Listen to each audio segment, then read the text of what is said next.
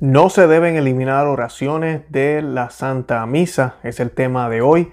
Yo voy a estar hablándoles un poco sobre ese tema, pero voy a dejar que nuestro eh, sacerdote y amigo, ¿verdad? El padre Michael Rodríguez sea quien les explique de qué se trata este tema. Vamos a estar hablando de las diferencias entre la misa de siempre, la misa tridentina, la misa eh, tradicional, eh, rito extraordinario, como se le llama ahora gracias a Benedicto XVI eh, ese rito que siempre existió, esa forma que existió siempre de la misa, comparada con la forma nueva o novus ordo, como se le llamó, la, forma de la misa eh, impuesta por el Papa Pablo VI, la cual pues eh, cambiaron oraciones y eliminaron algunas. De eso habla el padre Michael Rodríguez en el día de hoy. Yo les voy a mencionar algunas y les voy a hablar un poco de mi testimonio también, de por qué yo he decidido cambiarme eh, de misa eh, nueva, nuevo sordo, a la misa tradicional. ¿Qué es lo que me atrajo? Eh, además de esto de las oraciones, pero qué fue lo que realmente me atrajo. Muchas personas piensan que simplemente una traducción, lo que hicieron, ¿verdad? Del latín a la lengua vernacular en los años 60, pero realmente es mucho más que eso. La misa la cambiaron. Entonces no se trata de validez, la misa sigue siendo válida, pero lex orandi, les credenci. Realmente lo que se presenta en estas misas nuevas es 100% católico, es lo que la iglesia siempre ha enseñado, de eso es lo que vamos a estar hablando en el día de hoy.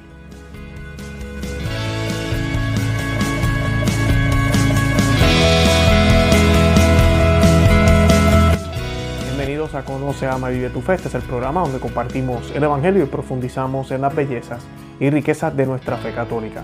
Les habla su amigo y hermano Luis Román y quisiera recordarles que no podemos amar lo que no conocemos y que solo vivimos lo que amamos. Nos dicen las escrituras. Apareció una señal portentosa en el cielo, una mujer vestida de sol, la luna por pedestal y coronada con dos estrellas. Estaba encinta y gritaba porque iba a dar a luz. Apareció otro portento en el cielo, un enorme dragón rojo, con siete cabezas y diez cuernos, y siete diademas en las, en las cabezas. Con la cola barrió del cielo la tercera parte de las estrellas, arrojándolas a la tierra. El dragón estaba enfrente de la mujer que iba a dar a luz, dispuesto a tragarse al niño en cuanto naciera. La mujer dio a luz un varón, destinado a gobernar con vara de hierro a los pueblos. El niño fue arrebatado y lo llevaron junto al trono de Dios Mientras tanto, la mujer escapaba al desierto.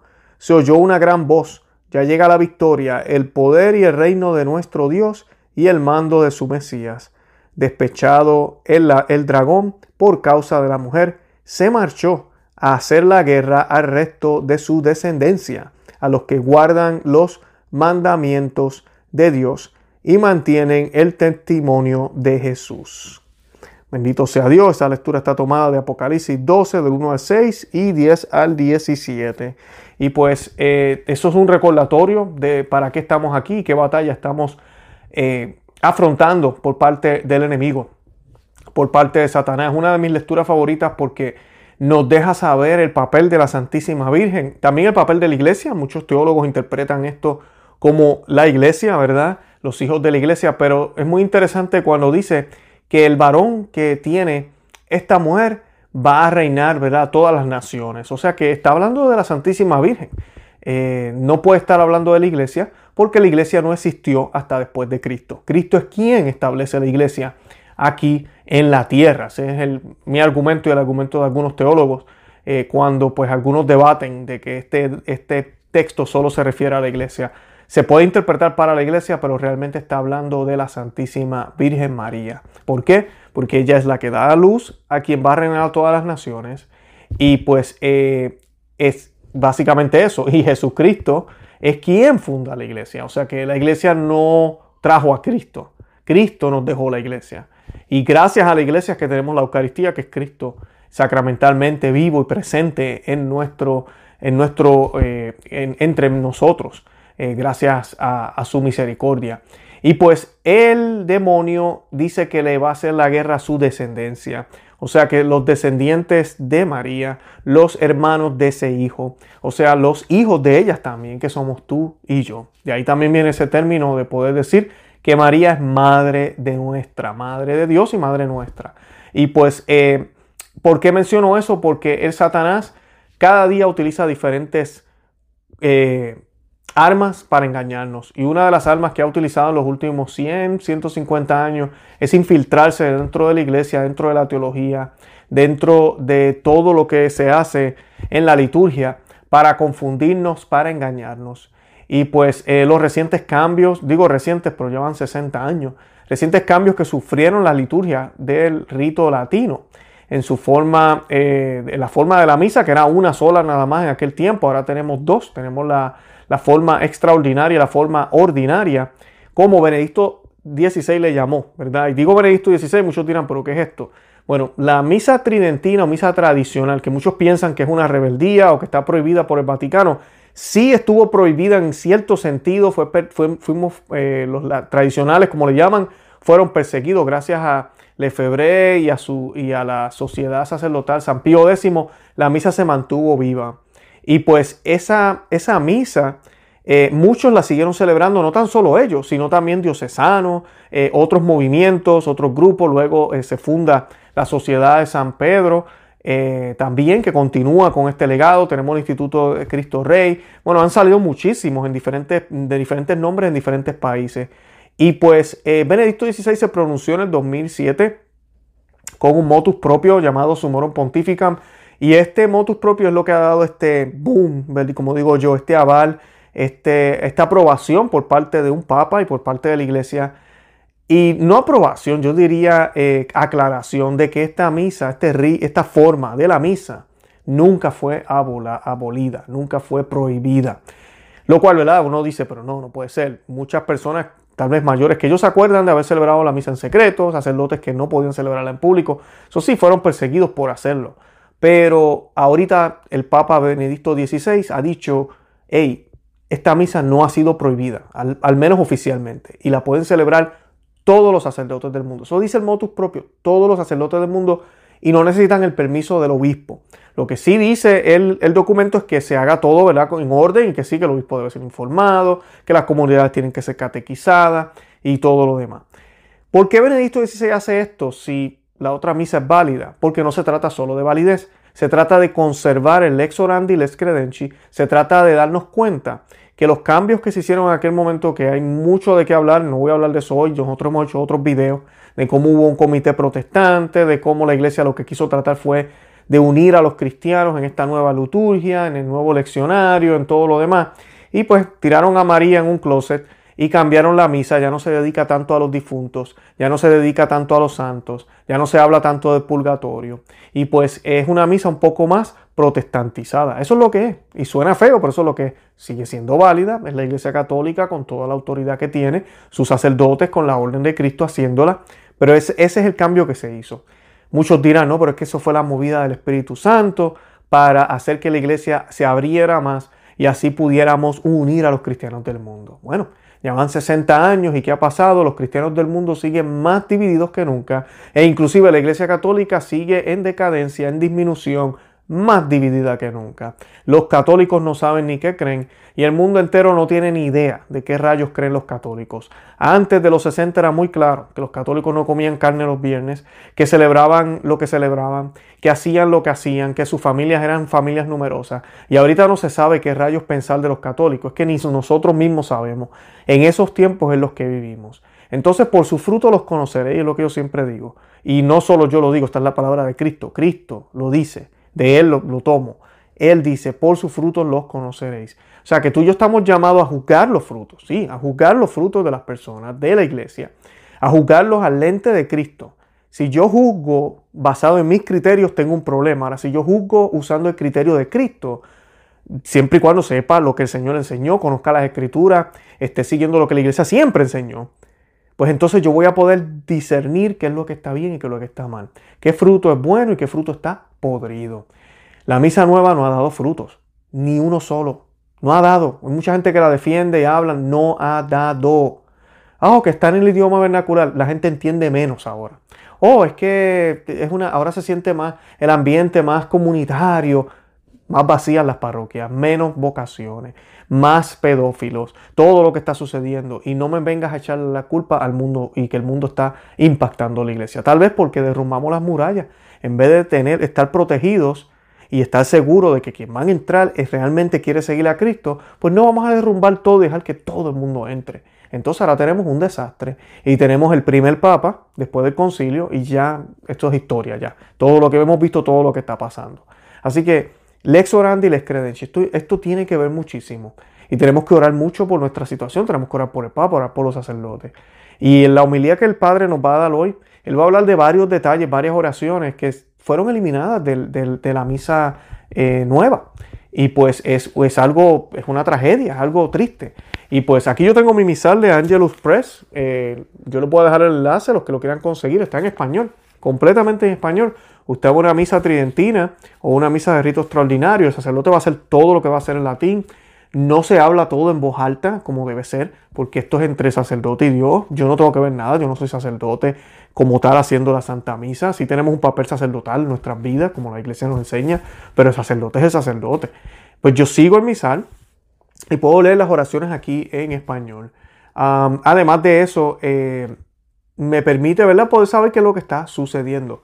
Eh, pero no es necesario. nuestro papel en la Santa Misa, nuestra verdadera participación es ir y hacer lo mismo que hizo María, estar al pie de la cruz y meditar en los misterios de Cristo, en la persona del Señor. Eh, es tener esos sentimientos que el Señor mismo tuvo en la cruz, estar ahí con Él. Eso es la Santa Misa y obviamente recibir al Señor dignamente como se debe hacer. En mi situación personal, cuando yo comencé a ir a la misa tradicional, una de las cosas que más me impactó, y les voy a dejar el enlace aquí en la descripción del video para que busquen lugares, en todo el mundo los hay.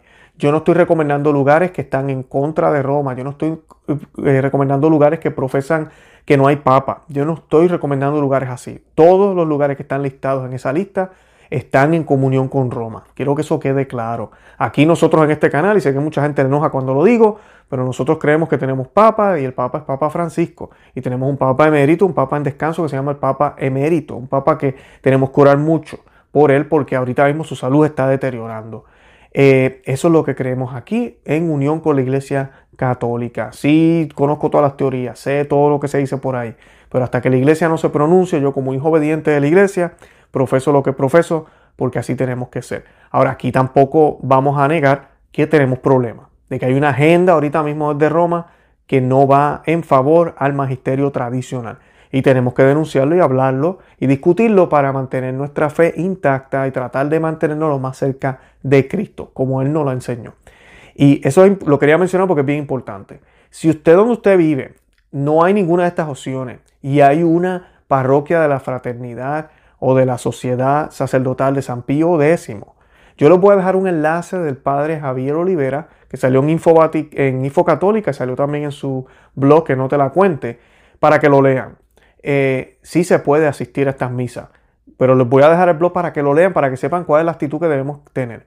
Y sí quiero aclarar algo, que estos son las fraternidad San Pío X, lo que mal se le llama a los lefebristas, porque su fundador fue Marcel Lefebvre, quien estaba en completa comunión cuando fundó la sociedad sacerdotal. Ahorita mismo ellos tienen una situación extraordinaria, no es normal, pero ellos tienen todo el aval para celebrar misas, todo el aval para celebrar sacramentos. Inclusive el Papa Francisco nos permite a los católicos ir a estas parroquias, confesarnos, y es válida la confesión. Eso fue hace poco, desde el año de la misericordia. ¿Está bien? Así que eso, eso hay que agradecérselo al Papa Francisco. Y pues eh, ellos oran por el Papa Francisco. Así que hay siempre esa confusión. Sí hay iglesias allá afuera, hay parroquias que sí profesan que no hay Papa, que no oran por el Papa Francisco cuando hacen la misa. Esos lugares yo no los recomiendo aquí. Pero de, entre esos lugares no está la sociedad de San Pío X. Y pues claro, tenemos también la Fraternidad Sacerdotal de San Pedro, que es la del Padre Romanowski, que lo hemos tenido aquí varias veces, el Padre Ginan, que también lo hemos tenido varias veces, eh, y pues obviamente las diocesanas, que también hay muchas que celebran la misa tridentina. Les dejo el enlace para que lo acesen. Y una de las razones más primordiales es la comunión de rodillas y en la boca. Ver a todo el mundo recibiendo la comunión de rodillas en la boca y yo poderlo hacer, para mí fue un, una, una inundación de alegría, una inundación de, esperanza. Eh, yo recuerdo verlo por primera vez, yo no lo podía creer, porque entonces no hay partículas de Señor en el piso, ¿verdad? Nadie lo está recibiendo en la mano. Yo puedo hacer lo que se supone que tenga que hacer como católico, que es darle la reverencia que se merece nuestro Dios como Dios que es, no como cualquier pan. Y nadie me va a obligar a ponerme de pie. E inclusive estas parroquias siguen haciendo esto con el coronavirus, después del coronavirus, y nadie se está muriendo. Así que yo les recomiendo que se den la oportunidad. Esa es la primera razón por la cual yo me convencí. La segunda son las homilías. Es increíble. Padre Michael Rodríguez, ustedes lo han escuchado aquí, lo voy a colocar ya mismo. Padre Romanowski, el Padre Hinan. en inglés hay muchísimo. Eh, mi sacerdote donde yo voy, que no habla español, pero él las prédicas todo sana doctrina, son esas prédicas que usted sale de ahí, usted no sale sintiéndose que está bien y que es el más santo. Usted sale de la parroquia dándose cuenta que no que tiene que hacer más y que hay mucho por hacer y que tenemos que encomendarnos a Dios. Y esa debe ser la actitud que debemos tener siempre. No podemos creernos los más santos. Esa es la segunda. Eh, la tercera es darme cuenta de la reverencia, toda la reverencia que hay, eh, todo lo que uno ve, lo que uno puede hacer. Cuando uno tiene hijos, es lo más que uno quiere mostrarle a los hijos. Y es bien difícil tú decirle a un hijo, ahí está Dios, pero la gente viste como se le da la gana, cantan lo que cantan, hacen lo que sea, reciban al Señor en la mano es bien difícil poder predicarle a los hijos que Dios está ahí. Además de eso, el darme cuenta de cómo eran las oraciones en el pasado y cómo son enfocadas en los santos, en los eh, arcángeles, en, en, el purgatorio, en los muertos, en todo este tipo de cosas, que todo eso se ha quitado de la misa nueva. Y eso el padre Michael Rodríguez nos, nos va a hablar de eso hoy. Una de las cosas que a mí me, motivó mucho fue el yo pecador. Se los voy a leer aquí en español para que vean la diferencia. Este es el yo pecador que se dice en la misa tradicional. Yo pecador me confieso a Dios Todopoderoso, a la bienaventurada siempre Virgen María, al bienaventurado San Miguel Arcángel, al bienaventurado San Juan el Bautista, a los santos apóstoles, San Pedro y San Pablo, a todos los santos y a vos, Padre, que pequé gravemente con el pensamiento, palabra y obra por mi culpa, por mi culpa, por mi gravísima culpa. Por tanto ruego a la bienaventurada siempre Virgen María, al bienaventurado San Miguel Arcángel, al bienaventurado San Juan el Bautista, a los santos apóstoles San Pedro y San Pablo, a todos los santos y a ti, Padre, que ruegues por mí, a Dios nuestro Señor. Y pues esta, esta oración, como pueden ver, suena diferente, ¿no? A la que se hace en las parroquias novusordos. No se mencionan en las parroquias Novusordo al Arcángel San Miguel, a San Juan el Bautista, a Pedro y Pablo. Eh, Nada de eso se menciona. Nosotros acá sí lo mencionamos. Y muchas personas dirán, ah, pero es que uno dice a todos los santos. Pero cuando tú quitas esto y dices solo todos los santos, cualquier protestante puede decir eso. Porque los protestantes creen en los santos. Ahora ellos no creen en los santos como tú y yo creemos en los santos. Como tú y yo entendemos la comunión de los santos y la familia y el cuerpo de Cristo, ¿verdad? Como lo entiende San Pablo y lo entiende la Iglesia Católica. Y siempre se entendió. Además de eso, el papel de los que se mencionan aquí es bien distinto. El arcángel Miguel fue quien eh, derrotó a Satanás en esa batalla eh, allá eh, después de la rebeldía de, Satanás cuando dijo no servian. Y él le dijo, ¿quién como Dios? Nadie como Dios. Y, y batalló. San Juan el Bautista siempre se nos dice, ¿verdad? Es el último de los profetas en el Viejo, pero también es el primero, ¿verdad? En el, en el, en el Nuevo Testamento, elevado por, por el mismo eh, Jesucristo, que dice que no ha habido persona, ¿verdad? Como Él. Eh, así que por eso lo mencionamos, esa voz en el desierto, ahorita en Adviento hablamos de Él. Y Pedro y, y San Pablo son los pilares de la iglesia, uno con los gentiles, el otro con los judíos, esa comunión entre ellos eh, que es perfecta. Entre ellos no hubo enemistad. Vemos a Pedro que habla las cartas de Pablo y también vemos a San Pablo, ¿verdad? Que habla muy bien de Pedro también, aunque tuvieron su episodio donde San, San Pablo tuvo que corregir al Papa y el Papa humildemente aceptó la corrección. No vamos a hablar de la situación actual, ¿verdad? Donde han habido ya varios cardenales que han tratado de corregir al Papa y hay total silencio por parte de Roma, pero pues ahí vamos. Y pues eh, eso, por eso se mencionan aquí. Y, y, es muy bonito, es muy bonita esta oración. Y como esta hay más. Eh, además de misas bajas, pues se reza eh, la oración al Arcángel Miguel, los tres Ave María, el Dios te salve, el salve Regina, disculpen, al final de la misa, como lo había dicho el Papa León XIII, se hace por, por los sacerdotes, se hace por la defensa de la iglesia, y todo esto se eliminó después de, de las reformas en los 60. lo cual es ridículo. No sé cuál era el sentido de eliminar las oraciones, hacer la misa más corta, hacerla más llevadera, eh, menos palabrería. A mí, de verdad, de esa manera nos vamos a acercar más a Dios. Y como vuelvo y repito, muchos dirán, oh, tal vez el Espíritu Santo hizo ese cambio. Bueno, muéstrame los frutos. Por sus frutos los conoceréis. Estamos en un desastre. Y la liturgia tiene que ver mucho de eso también. Tiene que ver muchísimo. Les orandi, les credenci. Bueno, sin más preámbulos, yo lo puedo dejar con la homilía. Yo los invito a que visiten el portal del padre Michael Rodríguez de San Vicente Ferrer en Texas. Les estoy dejando el enlace aquí. Y también que nos visiten en nuestro conoceamavivetufe.com, que se suscriban aquí al canal en YouTube y que le dejen saber a otros que existimos. De verdad que los amo en el amor de Cristo. Y Santa María, ora pro nobis. En el nombre del Padre y del Hijo y del Espíritu Santo. Amén. Nos ponemos de rodillas. Oremos por los fieles difuntos. Dios Padre Celestial, ten piedad de ellos. Dios Hijo Redentor del mundo, ten piedad de ellos. Dios Espíritu Santo, ten piedad de ellos. Santísima Trinidad, un solo Dios, ten piedad de ellos. Santa María, ruega por ellos. Santa Madre de Dios, Santa Virgen de las Vírgenes, ruega por ellos. Todos los santos ángeles y arcángeles, rogad por ellos. Todos los santos coros de los bienaventurados espíritus, rogad por ellos. Todos los santos patriarcas y profetas, rogad por ellos. Todos los santos apóstoles y evangelistas, rogad por ellos. Todos los santos discípulos del Señor, rogad por ellos todos los santos inocentes, rogad por ellos. Todos los santos mártires, rogad por ellos. Todos los santos obispos y confesores, rogad por ellos. Todos los santos doctores, rogad por ellos. Todos los santos sacerdotes y levitas, rogad por ellos. Todos los santos monjes y eremitas, rogad por ellos. Todas las santas vírgenes y viudas, rogad por ellos. Todos los santos y santas de Dios, interceder por ellas.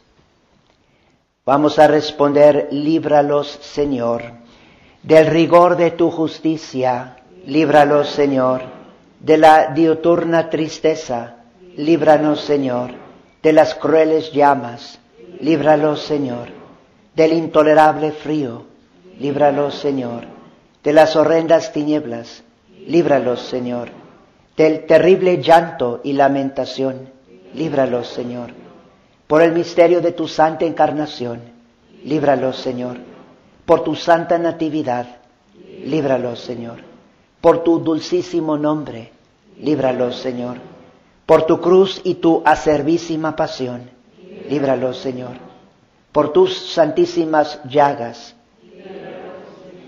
por tu muerte y sepultura, por tu santa resurrección, por tu admirable ascensión, por el advenimiento del Espíritu Santo, Paráclito. Respondemos, te rogamos, óyenos, para que te dignes librar las almas de nuestros difuntos padres, parientes, amigos y bienhechores de las penas del purgatorio. Óyenos, para que te dignes perdonarlos e indulgirlos te rogamos, óyenos, para que te dignes dar el descanso eterno a todos los fieles difuntos. Te rogamos, óyenos, para que te dignes recibirlos a tu diestra como consortes de los elegidos. Te rogamos, óyenos, Rey de tremenda majestad, te rogamos, óyenos.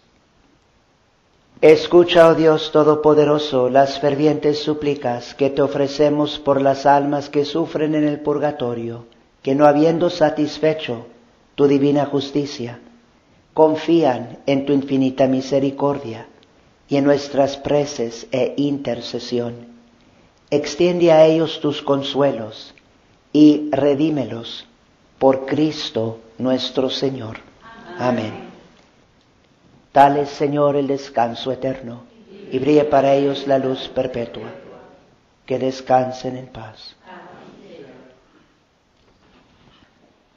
Así como lo he predicado los últimos domingos, les vuelvo a recordar, el concilio de Trento nos enseña que, cita, altísimas realidades están ocultas en la Santa Misa, fin de cita, y que hay que contemplarlas. También como les dije el domingo pasado, en la Santa Misa, uno de estos misterios ocultos es que torrentes de gracias fluyen desde el altar a las almas que están sufriendo en el purgatorio. Realmente se hace presente en la Santa Misa sobre el altar el derramamiento de la preciosísima sangre de Jesucristo.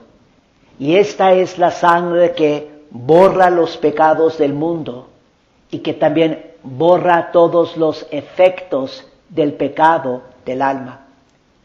Como les dije el domingo pasado, eso es lo que específicamente se aplica a las almas del purgatorio. Y les hablé el domingo pasado de la oración en la Santa Misa del Cordero de Dios, en particular de cómo cambia la terminación en la misa de los difuntos. Esta mañana mencionaré otras oraciones de la Santa Misa.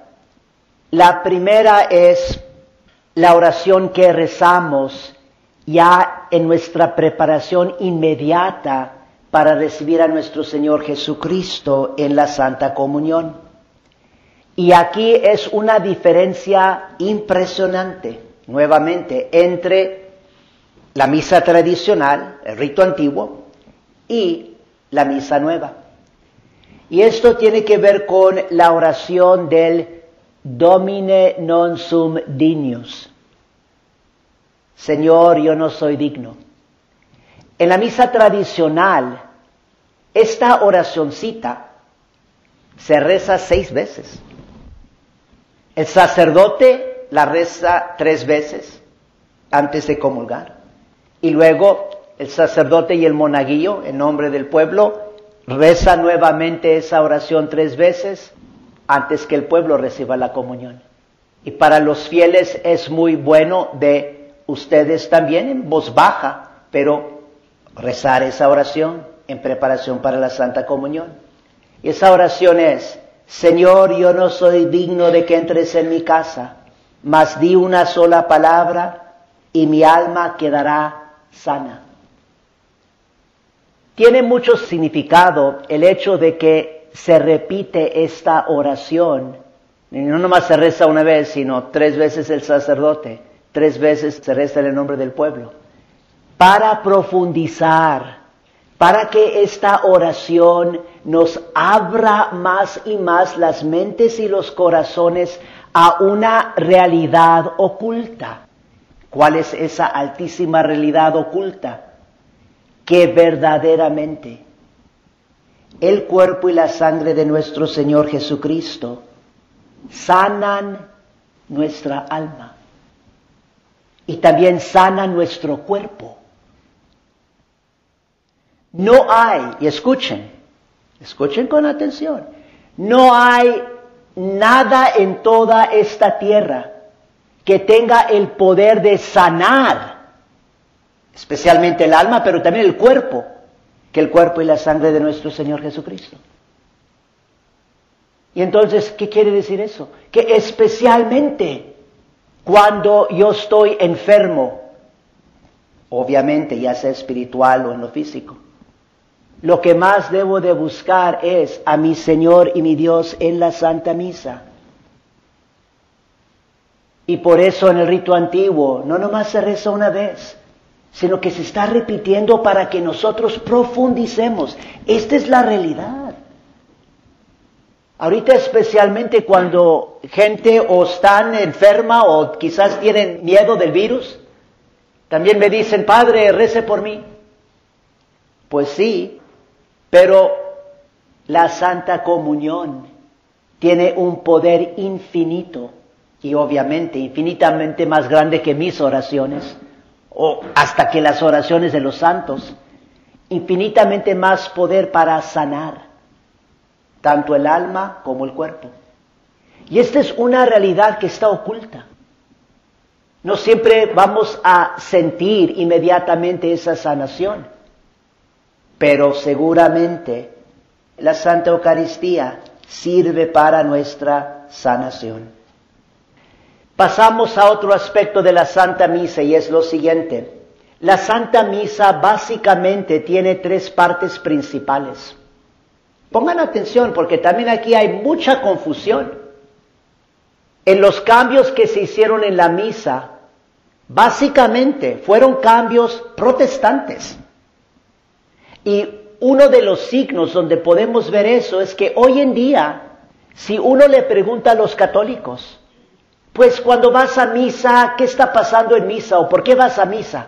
Muchísimos de los católicos dicen, para escuchar la palabra de Dios. Lo que dicen. Eso absolutamente no es lo principal en la Santa Misa. Es cierto que escuchamos la palabra de Dios en la Santa Misa, es cierto, pero eso nomás es como una introducción, que la palabra de Dios realmente como abra más nuestras mentes y nuestros corazones para que podamos entrar en los misterios ocultos que se realizan sobre el altar, principalmente el sacrificio de Cristo. Sería mejor el católico responder cuando le preguntan, pues, ¿por qué vas a misa? ¿Qué es lo que está pasando en misa? Voy porque allí se hace presente mi Señor y mi Dios y voy a recibir con corazón puro su cuerpo y su sangre para mi sanación y para mi salvación. Y voy a la Santa Misa a adorar a Dios y a darle gracias, uniéndome con la adoración y acción de gracias de mi Señor Jesucristo. Pero les digo todo esto porque las partes principales de la misa son tres. Son el ofertorio, la consagración y la comunión. Lo que viene antes del ofertorio es preparación para entrar ya en lo grande de lo que es la Santa Misa, lo que se lleva a cabo sobre el altar. Entonces, ofertorio, consagración y comunión. Les explico todo esto porque esta mañana les quiero señalar, por decirles, pongan atención en la primera oración del ofertorio y en la última oración del ofertorio. Son oraciones bellísimas donde se está expresando que en la Santa Misa vamos a ofrecer una víctima. Esa víctima obviamente es nuestro Señor Jesucristo, verdadero Dios y verdadero hombre. Son oraciones importantísimas.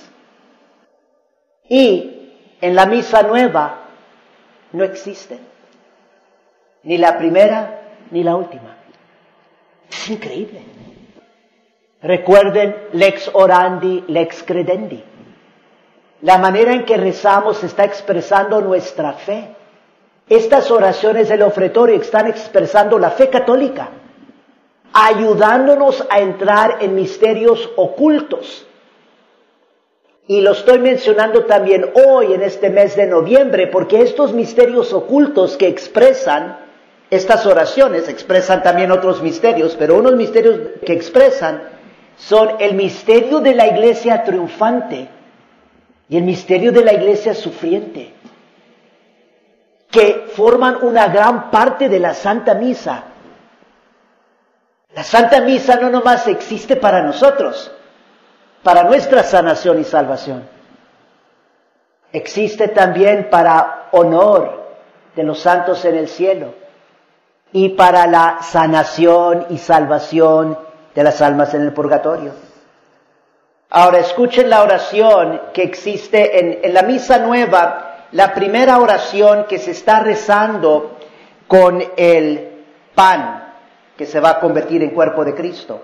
Sí existe una oración ahí en la misa nueva, pero es completamente diferente. Y luego la última oración no existe para nada. Esta es la oración que se reza en la misa nueva.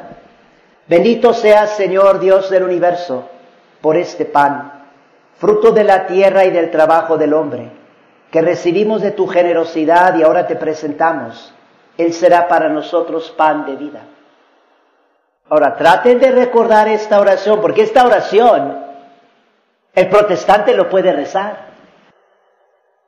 Escuchen ahora la oración de la misa tradicional, la que voy a estar rezando en unos momentos, que tiene el propósito de ayudarnos a entrar en las realidades altísimas que están ocultas en la Santa Misa.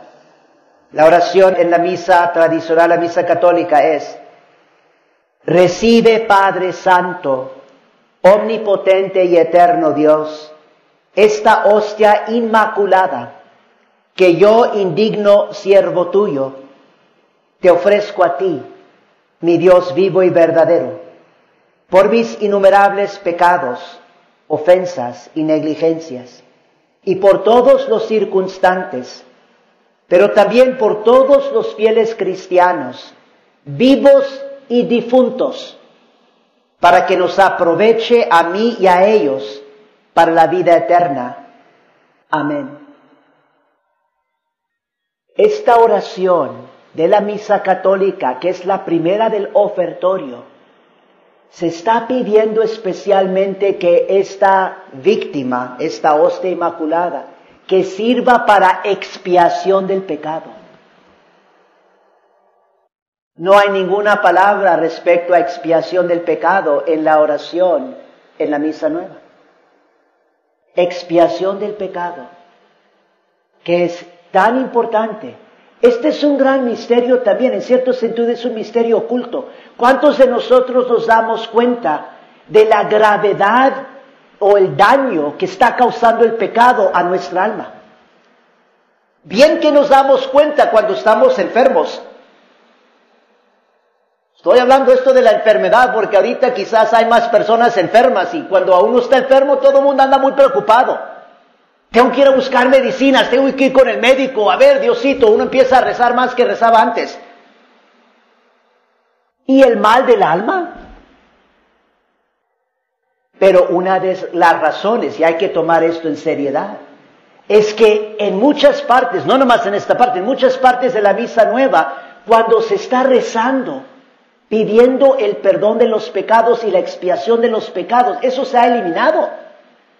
Y lo que va a pasar es entonces, esto va a afectar la fe, lex orandi, lex credendi.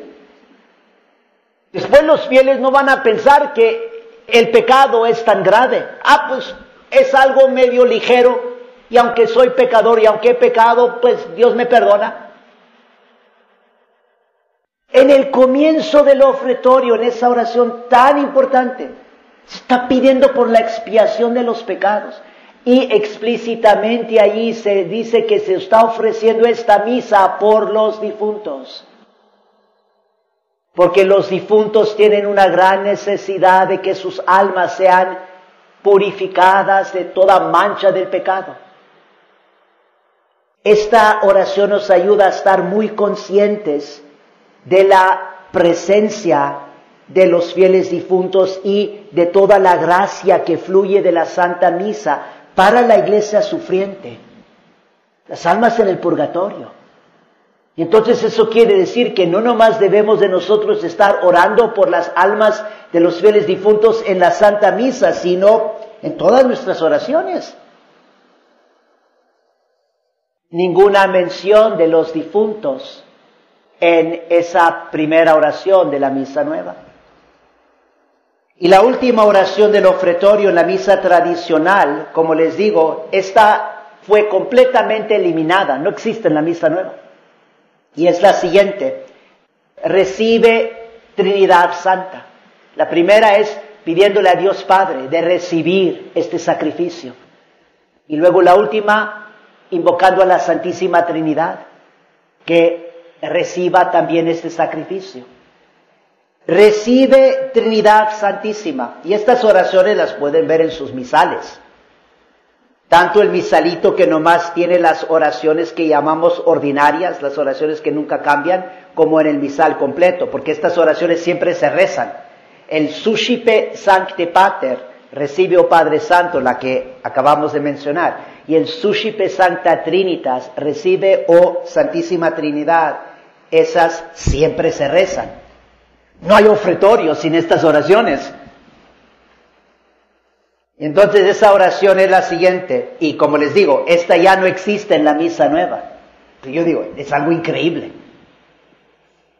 Recibe Trinidad Santísima esta oblación, otra palabra para sacrificio, esta oblación que te ofrecemos en memoria de la pasión, resurrección y ascensión de Jesucristo nuestro Señor, y en honor de la Santísima Virgen María, de San Juan Bautista, de los santos apóstoles, San Pedro y San Pablo, y de estos, se refiere a los santos cuyas reliquias están en el altar, y de estos y de todos los santos, de modo que a ellos les aproveche para honor y a nosotros para salvación, y que aquellos cuyo recuerdo hacemos en la tierra se dignen interceder por nosotros en los cielos, por Cristo nuestro Señor. Esta es una oración pidiendo la intercesión de la iglesia triunfante. Al final ahí la petición es, Así como nosotros estamos ahorita recordando y dando honor por medio de este sacrificio a los santos en el cielo, que ellos intercedan por nosotros. Hay que pedir la intercesión de los santos. Hay que siempre estar pensando en los santos. Esto es parte de nuestra lex credendi, la fe de, nosotros como católicos. No nomás somos nosotros, sino la iglesia triunfante y necesitamos la ayuda de la iglesia triunfante constantemente. En una de las oraciones más importantes de la Santa Misa se afirma eso. Y no hay esta petición, esta oración en la Misa Nueva. Increíble. Y no debe de sorprender al que es un poco más astuto. Aquí vemos otra vez la línea de protestantización los protestantes, los herejes, son los que echan menos a los santos. Y dicen, no, no, no, hay que nomás creer en Jesucristo. Óigame, quien cree en Jesús tiene que creer en sus santos. Toda la gloria y el poder y el poder de interceder de los santos viene de nuestro Señor Jesucristo, viene del sacrificio de la Santa Misa. Es lo que se está afirmando aquí también en esta oración un último detallito respecto a esta oración. En la oración en latín hay una palabra que se reza cinco veces. En las tradiciones españolas siete veces. Cinco veces una palabrita. Y esa palabra es la palabra santo. Trinidad Santísima. La Santísima Virgen María. Los santos, los santos apóstoles, San Juan Bautista. Esto nos está ayudando a darnos más y más cuenta, está expresando una altísima realidad de cómo realmente el cielo baja la tierra en la Santa Misa y cómo se trata de algo sumamente santo. Y por eso hay que purificarnos. Espero hablar o predicar un poco más de eso el domingo próximo, como también lo mencioné el domingo pasado. Hay un gran aspecto en la misa tradicional que es absolutamente y puramente lo católico. Un gran movimiento, podríamos decir, como de espiritualidad, de que en la Santa Misa hay que purificarnos porque realmente nos acercamos a lo que es sumamente santo, la Santísima Trinidad, la Santísima Virgen María, todos los ángeles y todos los santos. Y especialmente tenemos que purificarnos cuando nos acercamos a recibir a nuestro Señor y nuestro Dios y nuestro Rey en la Santa Comunión. Hay que recibirlo con corazones no nomás puros, sino con corazones angélicos, corazones purísimos. En el nombre del Padre, y del Hijo, y del Espíritu Santo. Amén.